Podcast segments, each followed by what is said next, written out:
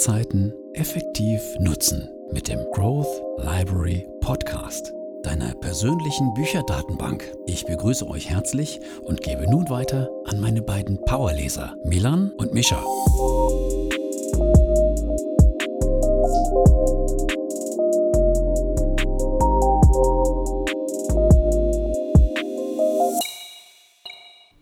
Herzlich willkommen, wie immer, auch nochmal von meiner Seite hier beim Growth Library Podcast.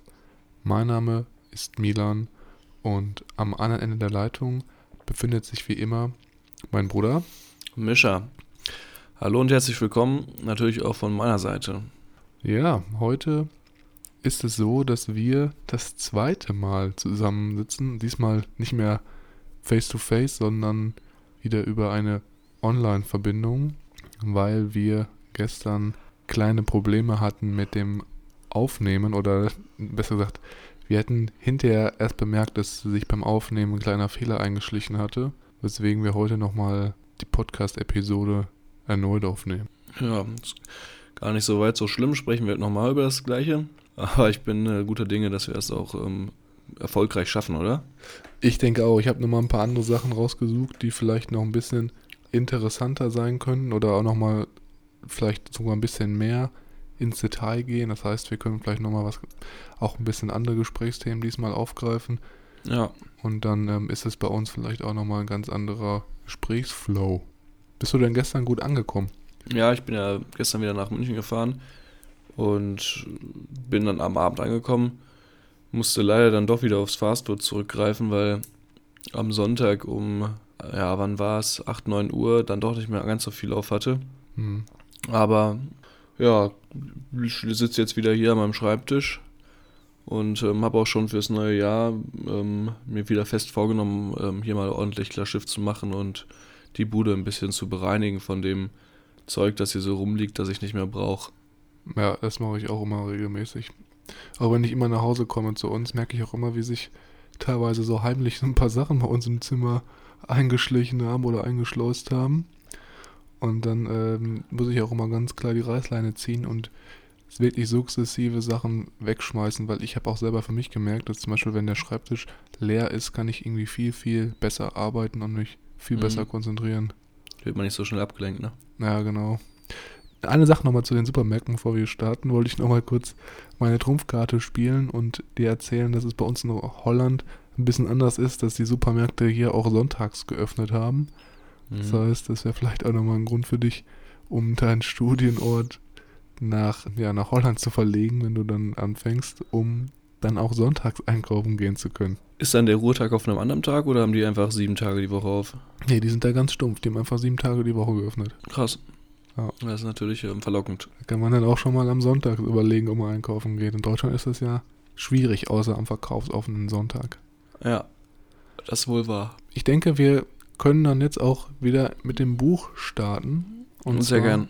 Genau, zwar machen wir ja weiter mit dem Robbins Power Prinzip von Anthony Robbins. Und heute haben wir uns überlegt, dass wir jetzt den letzten Teil von Teil 1 des Buches besprechen und dann in der nächsten Episode den Teil 2. Der Teil 2 ist aber nicht so ausführlich und nicht so lang wie Teil 1. Das hatten wir schon in den letzten Episoden angesprochen. Und ja, heute in Episode 14, bevor wir starten, wollten wir natürlich noch einmal darauf hinweisen, dass wir natürlich nicht immer komplett jede Seite des Buches oder jedes Kapitel und jedes Detail besprechen, weil das einfach den Rahmen des Podcasts sprengen würde, sondern wir beziehen uns hier immer auf die Aspekte, die wir besonders interessant fanden und ja, schildern dann so ein bisschen unsere Erfahrung, unsere Meinung dazu und euch da auch so ein bisschen Einblicke ins Buch gewährleisten. Und wenn man dann noch ein bisschen mehr wissen möchte, kann man sich vielleicht überlegen, das Buch dann selber anzueignen.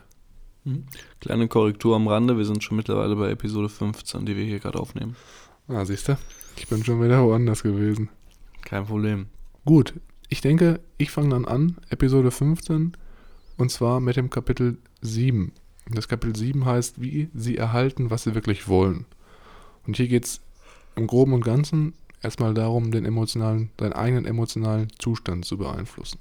Mir ist da, wenn ich dann nochmal ans Kapitel zurückdenke oder auch heute Morgen, als ich nochmal reingeschaut habe, ist mir ganz klar die Einleitungsstory im Gedächtnis geblieben. Und zwar geht es hier darum, dass Anthony Robbins ja so ein bisschen den Lebenslauf von Elvis Presley beschreibt und dann auch so ein bisschen auf seine Drogenexzesse eingeht. Und ich weiß nicht, ob du dich noch erinnerst, aber es war ziemlich krass, dass er dann beschrieben hat, wie er abends nach den Auftritten dann irgendwelche Schlaftabletten nehmen musste, um überhaupt schlafen Ruhe gehen zu können. finden. Genau, Ja. Ruhe zu finden, schlafen gehen zu können und dann teilweise in dem Zustand, in dem er schon so eigentlich gar nicht mehr bewegungsfähig war, dann irgendwelche Angestellten ihm noch weiter Schlaftabletten geben mussten, damit er wirklich, um wirklich sicher zu sein, dass er dann ähm, auch schlafen konnte. Ja. Also ziemlich, ziemlich krasse Story. Und ja, jetzt, jetzt geht es hier halt eigentlich darum, wie findet man eigentlich heraus, dass man wirklich will?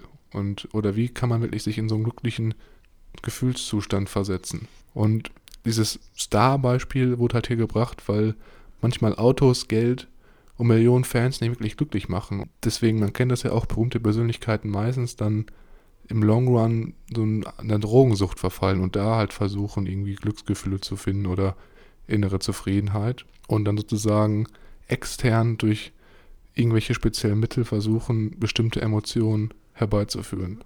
Hm, durch dann Drogen oder ähnliches, ne? Genau, irgendwelche Substanzen oder halt Mhm. materielle Sachen. Ja. Und ähm, ja, er sagte ja halt ganz klar in dem Buch, dass solche Gefühle, Glücklichgefühle oder Zufriedenheit auch auf jeden Fall anders herbeigeführt werden können.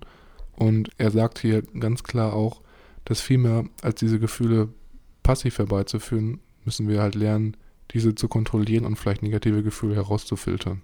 Also ich, ich kann das eigentlich nur bestätigen bis jetzt. Also ich habe ja auch selber dann mal zwei Wochen war ich im Schweigekloster und Meditation ist zum Beispiel auch meiner Meinung nach eine sehr gute Met- Methode, um so ein bisschen innere Ruhe, innere Zufriedenheit zu finden und ähm, ja auch so, so eine Art Glücksgefühl am Ende der Meditation. Ähm, ja, kann ich jetzt aus meinen Erfahrungen noch nicht ganz so viel zu berichten, muss ich ehrlich sein. Ähm, also ich meditiere ja auch regelmäßig, aber ich habe weniger das Glücksgefühl, sondern mehr so ein Gefühl der Gelassenheit und der Ruhe, die ich danach empfinde. Ja, ich glaube, dass dieses Glücksgefühl setzt sich auch eher dann ein, wenn man wirklich so längere Meditationssessions macht. Also ich habe im Kloster, glaube ich, die längste war 45 Minuten. Ich glaube, dann ist es schon so ein bisschen nochmal ein anderes Level. Ja, ja. Ja, trotzdem können wir doch vielleicht nochmal hier auf die zwei wesentlichen Möglichkeiten eingehen, die hier im Kapitel beschrieben werden, um den emotionalen Zustand zu steuern oder beeinflussen oder zu beeinflussen. Und zwar ist es hier an erster Position einmal der Einfluss von Bewegungsabläufen auf den Körper. Das nennt sich hier Mhm. Physiologie, also die Kraft der Bewegung. Ja, Und er sagt hier, dass Gefühle durch Bewegung entstehen und Emotionen durch jede Art der Bewegung eigentlich herbeigerufen werden können. Hier geht es auch so ein bisschen im nächsten Schritt darum, dass man sich überlegt, welche Bewegungsmuster kann ich entwickeln, um zum Beispiel Selbstvertrauen zu erlangen oder innere Kraft, Ruhe, wie kann ich so ein bisschen Bewegungsmuster erlangen, was mir auch hilft abzuschalten. Und da muss Mhm. ich ganz klar sagen, nach der Ausbildung oder während der Ausbildung, nicht nach der Ausbildung, als ich zum Beispiel immer von morgens bis abends, was war das, 8.30 Uhr bis 18 Uhr gearbeitet habe, ähm, sind wir ja auch teilweise immer noch früher zusammen trainieren gegangen. Und nach der Ausbildung war ich natürlich immer so ein bisschen ausgelaugt, so ein bisschen platt. Und durch den Sport konnte ich da wieder so ein bisschen Energie schaffen, obwohl ich natürlich danach schlapper war als vorher, aber auch so ein bisschen im Kopf abschalten. Und das hat mir mega viel geholfen, um so ein bisschen den, den Reset-Button zu drücken, jetzt mal bildlich gesprochen. mhm. ja, sorry. Nee, Erzähl überhaupt- weiter. ja, ich wollte auch sagen, vor allem im Studium auch, hat mir das jetzt auch jetzt, äh, hilft mir das auch immer viel, wenn ich da den ganzen Mhm. Tag am Schreibtisch sitze, ungeduldig bin. Da habe ich jetzt auch gemerkt, als ich ähm, zur ähm, Abschlussprüfung bei mir drauf zugegangen bin, hat man mich wieder intensiver im Gym entdeckt. Ähm, einfach War weil ich, seltener Gast, ne? genau, Haben vorher, die vorher relativ, ja, Haben die schon am Schalter gesagt, was machen Sie denn hier? genau, haben sie schon ganz verwundert mich angeschaut, was ich denn hier wieder zu suchen habe. Aber ja, vor der äh, Abschlussprüfung war es dann irgendwie doch ein bisschen schwieriger, mich aufzuraffen, weil ich dann auch mehr den Fokus auf ähm, Breitensport, sage ich mal, gelegt habe und mal wieder ein bisschen Bouldern war oder Joggen relativ häufig. Mhm. Ähm, Im Sommer natürlich auch gern Wand äh, wandern, im Winter Skifahren. Und dann zur Prüfung hin war es dann einfach doch sehr verlockend, einfach ähm, kurz für zwei Stunden um die Ecke hier ins örtliche Gym zu wechseln und da sich ein bisschen zu verausgaben und dann weiter zu lernen oder dann nach dem Lernen sich dorthin zu begeben. Ja, genau, das habe ich auch gemerkt. Man fühlt sich auch einfach so in seiner eigenen Haut auch so ein bisschen wohl, habe ich das Gefühl. Wenn ich jetzt zum Beispiel mich beobachte, wenn ich so zwei, drei Wochen nicht zum Gym gehe, habe ich immer das Gefühl, weiß ich nicht, es ist irgendwie nur so eine Hülle, mein Körper. Und wenn ich so richtig trainiere, habe ich das Gefühl, das ist so ein bisschen mehr unter Spannung und Mhm. man fühlt sich auch so ein bisschen dynamischer irgendwie. Ist wahrscheinlich auch eher Einbildung, aber trotzdem sehr interessant, das mal so zu, aus den Blickwinkeln zu betrachten. Ja. Gut, ab, apropos, wolltest du noch was sagen oder Nee, mach ruhig weiter und dann, am Ende? genau. Apropos Blickwinkel, dann kommen wir auch dann schon direkt zur zweiten Methode, um seinen emotionalen Zustand zu steuern oder zu verändern.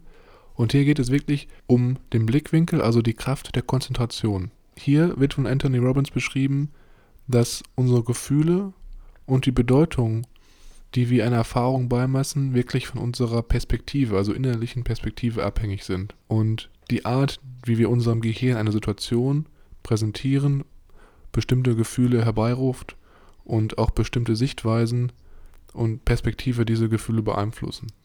Aha. Und das spielt auch so ein bisschen darauf ab, wie man jetzt zum Beispiel Situationen, die man erlebt hat, als Film sozusagen im Gedächtnis abspeichert und wie dieser Film ausschaut. Aber da gehen wir noch ein bisschen detaillierter jetzt drauf ein. Und zwar das Kernthema, was jetzt hier besprochen wird, nennt sich Modalitäten und Submodalitäten. Und Modalität kann man sich so vorstellen, ist einfach eine bevorzugte Konzentrationstechnik, mit welcher wir Informationen oder Erfahrungen sammeln. Da gibt es dann drei verschiedene Modalitätentypen, also drei verschiedene Menschtypen, die halt auf unterschiedlichste Wege Erfahrungen sammeln. Da gibt es einmal den visuellen Typ, den auditiven Typen und den kinästhetischen Typen. Das fand ich auch mega interessant in dem Kapitel, mal so Mhm. zu überlegen, dass jeder Mensch von uns eigentlich so ein bisschen anders Erfahrungen aufnimmt oder so einen Hauptkanal hat, mit dem er Erfahrungen aufnimmt. Es gibt wahrscheinlich jetzt nicht hier schwarz-weiß, immer einer ist nur visuell, einer ist nur auditiv. Es ist immer so eine Mischung von allen dreien, denke ich. Aha. Aber das ist halt bei manchen stärker ausgeprägt und bei manchen schwächer ausgeprägt. Hm, Ganz kurz als Zwischenfrage. ähm, Das kann ich mir jetzt so vorstellen, beziehungsweise die Modalitäten, wie ich mir, ähm, wie ich herausfinden kann, wer- ich, ähm, welche, in dieser, welcher Sparte ich davon bin, wenn ich mir einfach jetzt eine Situation vorstelle und überlege, wie ich diese ähm, abgespeichert habe. Ob ich die jetzt quasi bildlich abgespeichert habe oder ob ich die Geräuschkulisse oder die Gefühle und die ähm, Haptik der ja, Gegenstände, Menschen, mit denen ich in Kontakt war, oder wie? Genau. Also in dem Buch, in dem Kapitel gibt es dann auch so einen kleinen Test, mit dem man so selber sich für sich rausfinden kann, welcher Modalitätentyp man ist. Und du hast Mhm. es hier schon richtig beschrieben. Es geht halt darum, dass man sich dann am Anfang des Tests eine Situation oder eine Erinnerung im Gedächtnis her, herbeiruft und dann geht man sukzessive diese drei Aspekte der drei Modalitäten ab. Wie du schon sagtest, bei visuell ist zum Beispiel, was passiert, wenn ich zum Beispiel die Farbe mit der Erinnerung ändere, also wenn ich das dann zum Beispiel schwarz-weiß auf bunt stelle, wenn ich es dunkel oder kleiner mache Ja. und wie ändert sich meine Gefühlslage zu, aufgrund dieser Veränderung dann? Oder zum Beispiel im Auditiven, wie ist es, wenn ich es mir lauter vorstelle oder leiser vorstelle? Das ist natürlich jetzt ein bisschen abstrakt, dass man so ein bisschen mit seinen Filmen sozusagen, die man jetzt in Erinnerung gespeichert hat, spielt. Ja. Aber diese ganze Thematik, Modalitäten und Submodalitäten wird auch viel zum Beispiel von ähm, berühmten Boxern eingesetzt, um schmerzhafte Erfahrungen in der Vergangenheit, Niederlagen nicht so nah an sich herankommen zu lassen zum Beispiel und das Ganze so ein bisschen ähm, außer Distanz zu sehen. Genau, jetzt geht es auch schon so ein bisschen um die Methode hier und dann kann ich auch noch ein bisschen erklären, was da genau passiert. Wir haben jetzt einmal rausgefunden, was wir für Modalitätentyp sind. Zum Beispiel sagen wir jetzt mal, wir sind stark visueller Modalitätentyp. Das heißt, wir haben Erinnerungen sehr, sehr bildhaft in Erinnerung. Und dann geht es hier im nächsten Schritt um die Submodalitäten. Die Submodalitäten sind sozusagen dann die Elemente dieser Erinnerung, also die Bilder, die Geräusche oder auch die Helligkeit, die Farbe, wie groß, wie klein ist die Erinnerung, also aus welcher Distanz sehen wir die. Und die Modalitäten kann man dann jetzt hier im nächsten Schritt verändern. Und dadurch, dass ich die verändere, ändert sich auch die Verbindung zu dieser Erinnerung in meinem Kopf und die Gefühle, die sich mit dieser Erinnerung halt einstellen. Mhm. Da kann man zum Beispiel jetzt sagen, ich spiele mit der Helligkeit des Films oder der Farbe, wie wir halt das gerade eben angesprochen hatten. Genau, das ist jetzt eigentlich so die Methode. Was hier eigentlich das Problem ist, was auch von Anthony Robbins angesprochen wird, dass sich auf der einen Seite viele Leute gar nicht bewusst sind, was bin ich für ein Modalitätentyp, also wie speichere ich Erinnerungen ab und dass diese Leute die Erfahrungen halt immer sehr hell und sehr klar und sehr nah an sich heranprojizieren und gar nicht mit den Submodalitäten spielen und dementsprechend dann ja eigentlich alles immer sehr extrem erleben, also positive wie negative Erfahrungen und sozusagen dann gar nicht beeinflussen können, was sie jetzt wirklich erleben wollen und was nicht. Ja, das fand ich in dem Kapitel auch sehr ausschlaggebend, eigentlich diese, diese Möglichkeit, wenn man sich das mal vorstellt, ähm, sich in jede mögliche Gefühlslage mit einer Mischung aus Erinnerungen und der Veränderung der Physiologie, also deiner Körperhaltung, Atmung und Co. oder einem bestimmten Bewegungsmuster, das du einfach abspielst, dich deine Gefühle grundlegend zu verändern und dann von äh, wütend auf glücklich oder von traurig auf ähm, neutral oder wie auch immer zu verändern.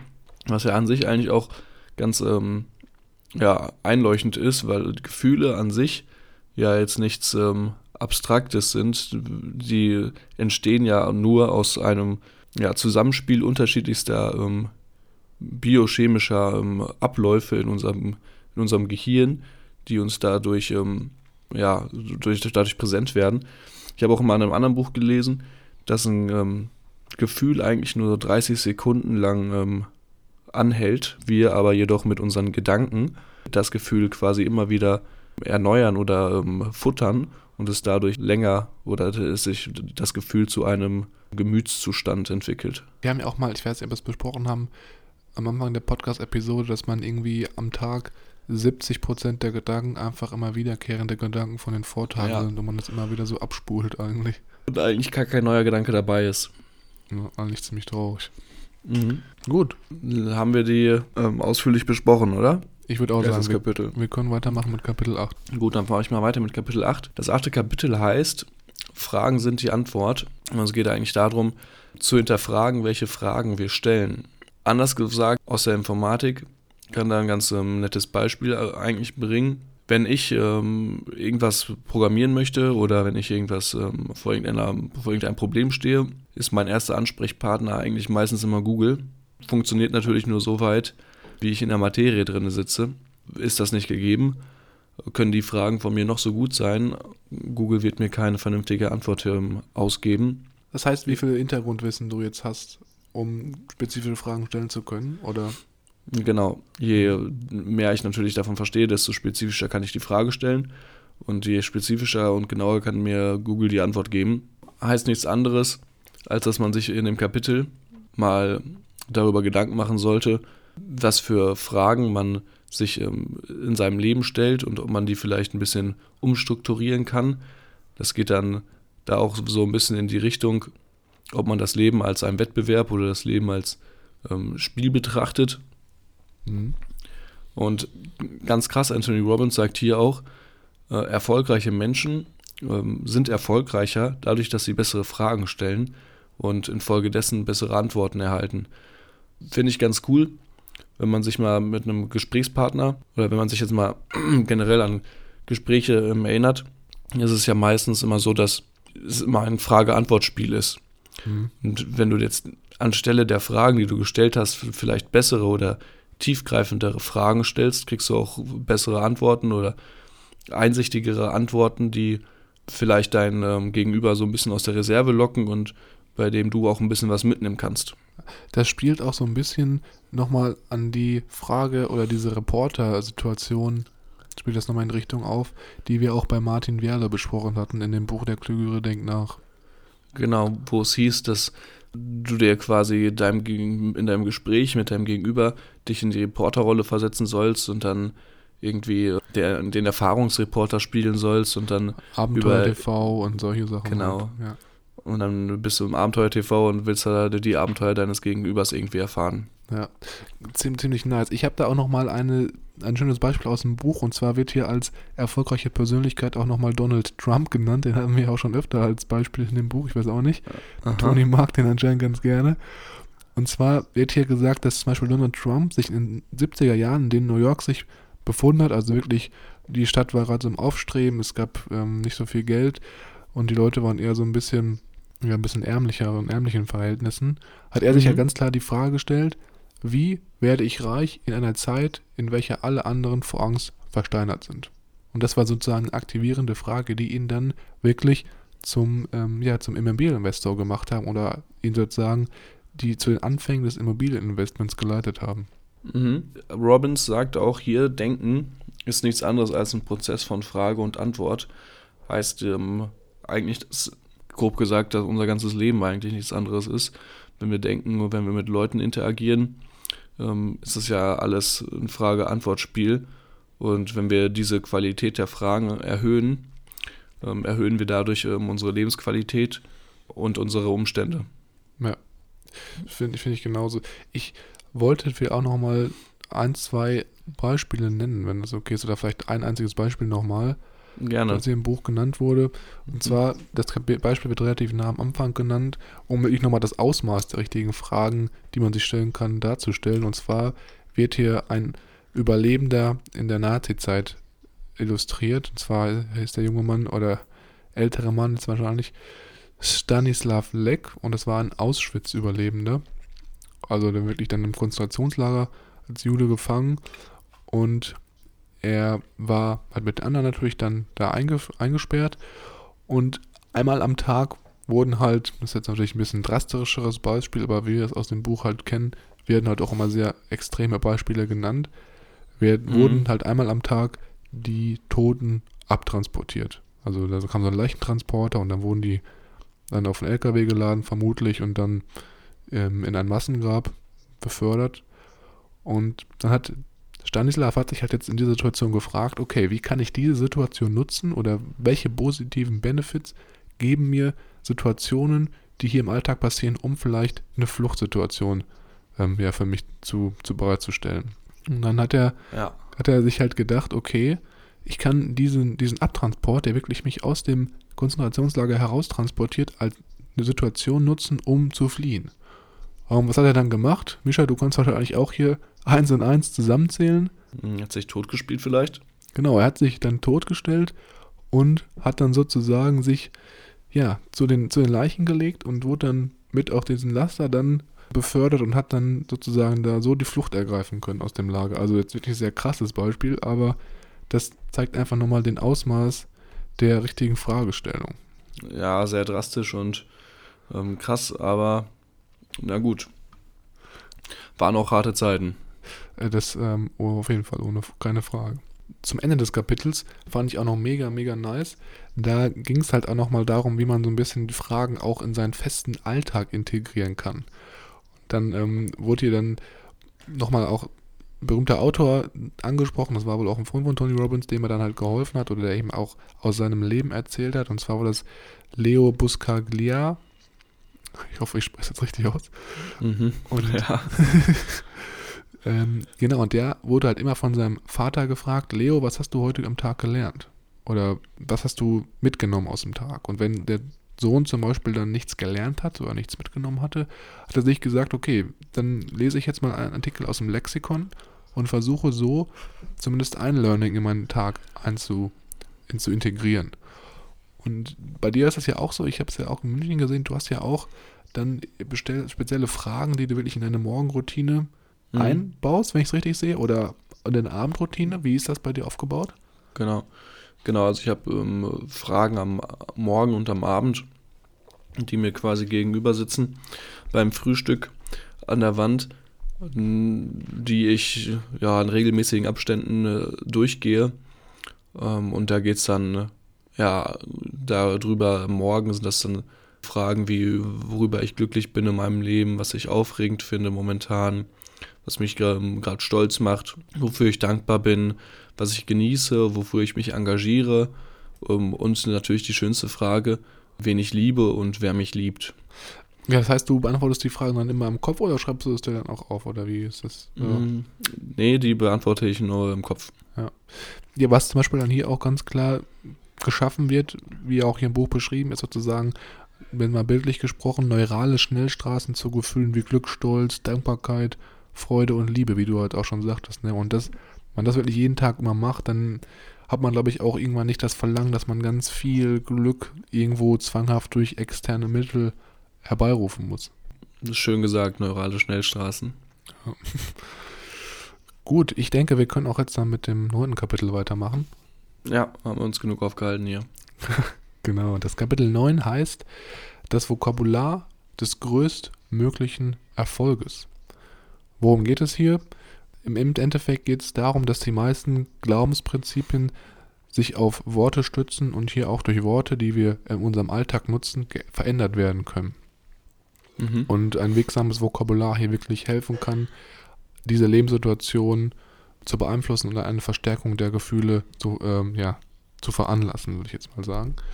Und eines der Kernelemente dieses ganzen Kapitels ist wirklich der Begriff des transformatorischen Vokabulars. Und was, was ist das jetzt hier genau? Ich kann einfach mal sagen, das geht wirklich um das Vokabular, was wir in unserem Alltag benutzen, welches uns dann erlaubt, jeden Gemütszustand, ob gleich positiv oder negativ, zu verstärken oder zu dämpfen. Mhm. Und, und vor allem zu beschreiben auch, glaube ich, oder? Zu, zu, beschreiben, genau auch. Und warum ist das halt so? Weil jeder Mensch seine Empfindungen und seine Gefühle durch Worte bezeichnet. Ne? Das ist klar, ich fühle mich mhm. traurig dann, oder ich fühle mich, bin geschockt, ist sehr logisch. Und dadurch sozusagen auch dann die Wahrnehmung für uns selber und für unseren Verstand beeinflusst wird. Und jetzt fand ich es mega nice, in dem Buch gibt es dann so ein kleines Beispiel mit drei unterschiedlichen Personen, die halt jeweils ihren Gefühlszustand anders ausdrücken. Ich möchte einmal das vor erläutern und zwar geht es hier darum, es ist ein mittelständisches Unternehmen und der Konkurrent hat jetzt gerade vielleicht das Produkt kopiert und dann gibt es jetzt drei Personen.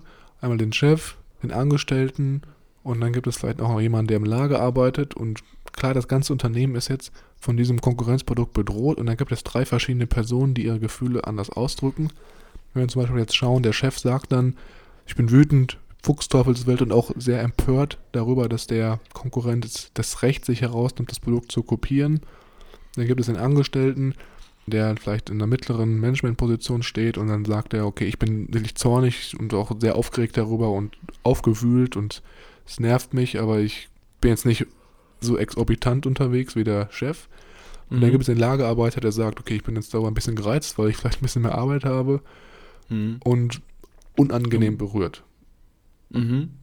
Und was man jetzt hier schon ganz klar sieht, ist, wie stark diese Abschwächung der Gefühlslagen von den Management Position, äh, vom Chef zur Managementposition und dann zum Lagerarbeiter sich darstellt. Also ich weiß nicht, wie, wie du es jetzt empfunden hast, aber so ein Vergleich unangenehm berührt im Vergleich zu Fuchsteufelswild ist schon meiner Meinung nach ein krasser Unterschied. Ja, ein krasser Unterschied auf jeden Fall. Wobei ich aber auch sage, dass ich das transformatorische Vokabular so aufgefasst habe, dass du, ähm, je breiter deine ähm, dein Wortbrandweite, sage ich mal, ist, mhm. um deine ähm, Emotionen und Erlebnisse zu beschreiben, desto ähm, schmuckhafter und bunter wird dein Leben und desto breitwinkliger wird auch dein Blickwinkel, um Situationen zu beschreiben. Ich ähm, glaube, da würdest du ja. mal sagen, oder? Ja, ich wäre jetzt noch auf den Lagerarbeiter eingegangen, ja, der, der gesagt, ja. der sagt, ich, er ist unangenehm berührt. Finde ich, ähm, Ne, also trans vom Vokabular gesehen äh, auch nicht, ähm, nicht schlecht. Ja, das stimmt. Ich, ich glaube, das ist sozusagen das eine begünstigt das andere. Das heißt, wenn du, glaube ich, eine sehr große Brandweite hast an äh, Wörtern, die du, die du kennst, um Situationen zu beschreiben, dann ja. kannst du natürlich auch die Situation in abgeschwächter Form sozusagen beschreiben, wie hier mit dem Lagerarbeiter. Ich fühle mhm. mich unangenehm berührt, was natürlich auch ein bisschen schon sehr drastisch ist, wenn man jetzt sagt, okay, der Konkurrent ist jetzt gerade dabei, unsere Marktanteile äh, zu stibitzen, sage ich jetzt mal. Ja. Und ähm, genau, also ich glaube, da muss man wirklich dann auch beides mit einbeziehen. Also wenn du jetzt einen kleinen, sehr kleinen Wortschatz hast und jetzt nur Wörter wie wütend und Fuchsteufelswild kennst, um deinen Zaun zu beschreiben, dann kannst du mhm. es natürlich auch nicht schaffen, die Intensität die, der verschiedenen Ereignisse, die du erlebt hast, dann herabzu, herabzuschrauben. Ja. Genau, und jetzt, was ich auch jetzt mega interessant fand, jetzt am zweiten Schritt hier im Kapitel war, dass manche Menschen halt andauernd zum Beispiel frustriert sind oder andauernd wütend, weil sie halt dieses transformatorische Vokabular nicht klar wahrnehmen und immer die extremsten Vokabeln nutzen, um ihren Gefühlszustand zu beschreiben. Ich weiß nicht, kennst du da vielleicht jemanden oder, oder hast du schon mal jemanden, jemanden begegnet, der halt auch sehr extrem in seinen Ausdrücken ist oder oder wie ist es vielleicht bei dir, Mischa? Ja, mir wird da jetzt ähm, auf Anhieb eine Person einfallen, die sich immer sehr krass im Negativen bewegt. Ähm, gerade wenn es auf irgendwelche Deadlines hinzugeht. Ähm, sobald diese aber jedoch verstrichen ist, ähm, wieder ausschlägt ins komplett andere Extrem und mit einem Lächeln wie äh, ein Lottogewinner durch die Gegend hüpft und total äh, happy ist. Aber sonst würde mir da jetzt auf niemand einfallen. Würdest du sagen, dass du eher auch so zu extremen Beschreibungen neigst oder selber so ein bisschen im neutralen oder neutralen oder abgeschwächten Vokabular dich unter, uh, unterwegs bist? Ähm, ehrlich gesagt eher im neutralen. Also abgeschwächt hoffe ich nicht. Mhm. Ähm, aber ich sehe mich jetzt auch nicht im Extrem. Ja, ich würde es bei mir, glaube ich, auch so einschätzen. Also ich bin ja auch eher so ein bisschen introvertierter Typ, wie wir das ja, ja auch schon jetzt von Martin Werle kennen. Und ich glaube, als Introvertierter neigt man jetzt auch nicht so dazu, so extrem. Überschwänglich, ja, zu reagieren. Genau, ja.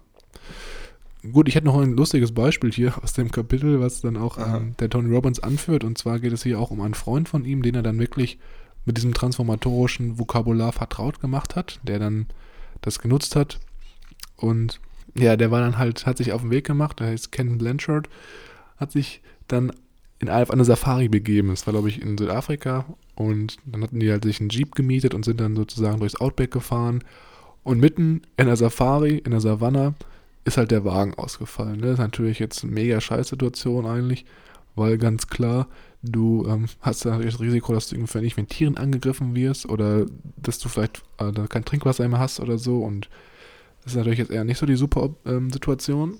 Mhm. Und der Kollege Ken hätte dann natürlich in der Situation jetzt wie reagieren können, wie er früher auch immer reagiert hat. Das heißt, sehr ausschweifend, sehr verärgert, sich sehr von seinen Emotionen greifen lassen, hat aber dann sozusagen das transformatorische Vokabular angewendet und hat dann, hat dann sehr später erzählt, er hätte dann zu sich selber kommuniziert, ja, äh, ich fühle mich heute nicht ganz auf dem Damm, das kommt jetzt ziemlich ungelegen. Also so ein bisschen, so ein bisschen das Ganze sehr krass abgeschweift dargestellt.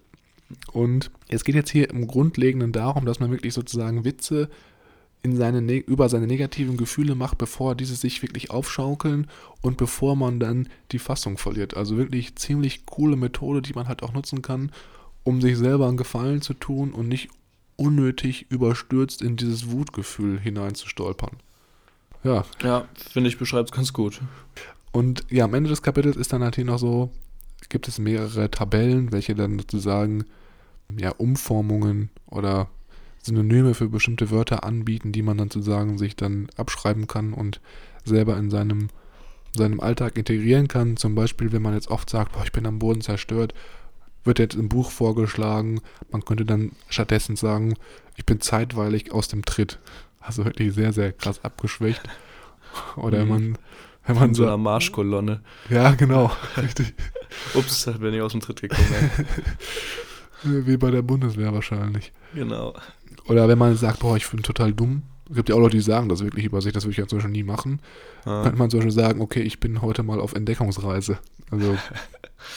ja, schön umschrieben. Die Frage ist dann, wie viele Leute um einen herum das auch verstehen. Ne? Ja, stimmt. Das ist natürlich sehr, sehr, sehr metaphorisch gesprochen. Ne? Das ist, ja. äh, ist richtig.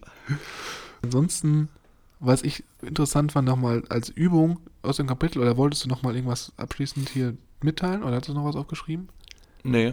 Genau, als, als Übung hier am Ende des Buches war es so, dass man zum Beispiel sich wirklich überlegen sollte, welche drei Wörter nutze ich immer in meinem Alltag, die mich in bestimmte Gefühlslage versetzen, vielleicht frustriert, gestresst. Und dann sich diese drei Wörter wirklich aufschreibt und dann sagt, okay, was für Austauschwörter benutze ich jetzt, die vielleicht weniger ja. ähm, extrem sind. Und das finde ich eigentlich mega, mega coole Technik, um vielleicht seine Gefühlslage mal ein bisschen positiver zu beeinflussen und da gar nicht so auf die negativen Instanzen überhaupt erst zu kommen. Finde ich eine gute Idee. Ja, und, und das ist auch, ich hatte ja auch, wenn man so mal ein bisschen weiterspielt, also die ganze Zeit mit Thematik, so sehr extreme Ausdrucksweisen sind natürlich auch für unsere Mitmenschen auch manchmal so ein bisschen schwieriger zu interpretieren, sage ich jetzt mal, gerade vielleicht auch in einer Beziehung, wo man sagt, okay, ich bin sehr, sehr drastisch, in meiner Ausdrucksweise. Es kann natürlich auch sein, dass man da sehr schnell Leute verletzt, die man eigentlich gar nicht verletzen will oder wo das gar nicht so richtig auffällt. Und ich glaube, allgemein ist es auch immer vom Vorteil, wenn man da so ein bisschen sich auf einer etwas neutraleren Ebene ausdrückt und kommuniziert, anstatt jetzt wirklich sehr ins Extreme zu gehen. Mhm, absolut. Ich würde dann mit dem nächsten Kapitel weitermachen. Ja, heute haben wir einen kleinen Run, dann machen wir doch direkt weiter mit dem genau. letzten Kapitel. Das letzte Kapitel, da fasse ich mich auch ähm, gar nicht so lang. Kapitel Nummer 12 heißt Die große Passion, Entwicklung einer unwiderstehlichen Zukunftsvision. Das Kapitel beschäftigt sich sehr mit Zielen und Zielsetzung. Da geht es dann auch wieder so in die Richtung, dass man Ziele sich anspruchsvoll setzen soll, die äh, eigentlich unreal, unrealisierbar scheinen, aber gleichzeitig ähm, uns mit ähm, heller Aufregung versetzen, ähm, sodass wir sie doch vielleicht erreichen. Ja. Dann geht es auch hier wieder ähm, um die Erstellung bzw. die Entwicklung eines Aktionsplans, ähm, die wirkungsvoll oder wirkungsvoll und konsequent umgesetzt werden sollte. Und natürlich auch, dass man ähm, beharrlich sein sollte und diese Ziele versetzen soll. Aber will ich auch gar nicht zu viel drauf eingehen. Was ich viel interessanter fand in dem Kapitel, war das retikuläre Aktivierungssystem.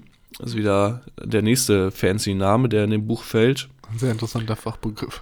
Ja, da haben wir ja viele von. Kurz, kurz genannt ist es das RAS, mhm. wie es weiter dann beschrieben wird. Und das kennt eigentlich jeder ähm, oder ist bestimmt jedem schon mal aufgefallen. Zum Beispiel, ähm, wenn man sich überlegt, jetzt sich einen Hund anzuschaffen, irgendwie einen Labrador oder was weiß ich, oder einen, einen guten deutschen Schäferhund. Und dann läuft man über die Straße und auf einmal sieht man überall diesen, diesen Schäferhund rumlaufen. Oder man ist jetzt äh, vor kurzem mit seiner, äh, hat sich mit seiner Freundin oder mit seinem Freund getrennt und auf einmal sieht man überall auf der Straße paar äh, Pärchen rumlaufen. Mhm. Diese Pärchen oder diese Hunde oder was auch immer waren vorher natürlich auch schon vorhanden. Man hat nur unterbewusst ähm, diese nicht so, denen nicht so viel Beachtung geschenkt und das ein bisschen rausgefiltert. Und ja. Ich wollte nochmal, sprich erst an, ich wollte nochmal kurz am Ende was mhm. einwerfen. Oder was jetzt, ähm, worauf jetzt Tony Robbins hier drauf angeht, ist dadurch, dass man sich diese Ziele setzt und das ähm, retikuläre Aktivierungssystem quasi dann aktiviert, mhm. holt man sich seine Ziele noch ein bisschen mehr in den, ähm, in den, in den Vordergrund und ähm, ins ähm, Unterbewusstsein, ähm, schenkt dem Ganzen mehr Aufmerksamkeit und verfolgt diese dann auch gezielter. Ja. Nochmal jetzt auf das retikuläre Aktivierungssystem zurückzukommen. Aha. Mir ist das auch früher immer mega krass aufgefallen, zum Beispiel als ich damals, ich weiß gar nicht, sechster Klasse oder so, wo ich dann äh, damals einen äh, Mofa-Führerschein gemacht habe Aha. und mich sozusagen dann mit einer Kaufentscheidung auseinandergesetzt habe, welches Modell ich mir denn dann auch pro die, pro die private Nutzung ähm, mhm. erwerben soll. Da habe ich dann wirklich angefangen und wirklich immer, oder ist mir richtig immer aufgefallen, was für Modelle stehen bei uns auf dem Schulhof, was für ein Hersteller ist das oder auch immer, wenn ich dann zum Beispiel andere Leute gesehen habe auf der Straße oder die hinterm Bus hergefahren sind mit irgendwelchen verschiedenen Scootern, dann wusste ich direkt immer, okay, das ist, das ist der Hersteller, das ist die Preislage mhm. und das war mir vorher halt nie bewusst. Klar, die Preislage wusste ich natürlich sowieso nicht, weil ich da mich auch nicht mit auseinandergesetzt habe, aber diese, ganzen, ja. diese ganze Rollergeschichte ist einfach so an mir vorbeigefahren und ich hatte da eigentlich gar nicht so diesen, diesen Filter für.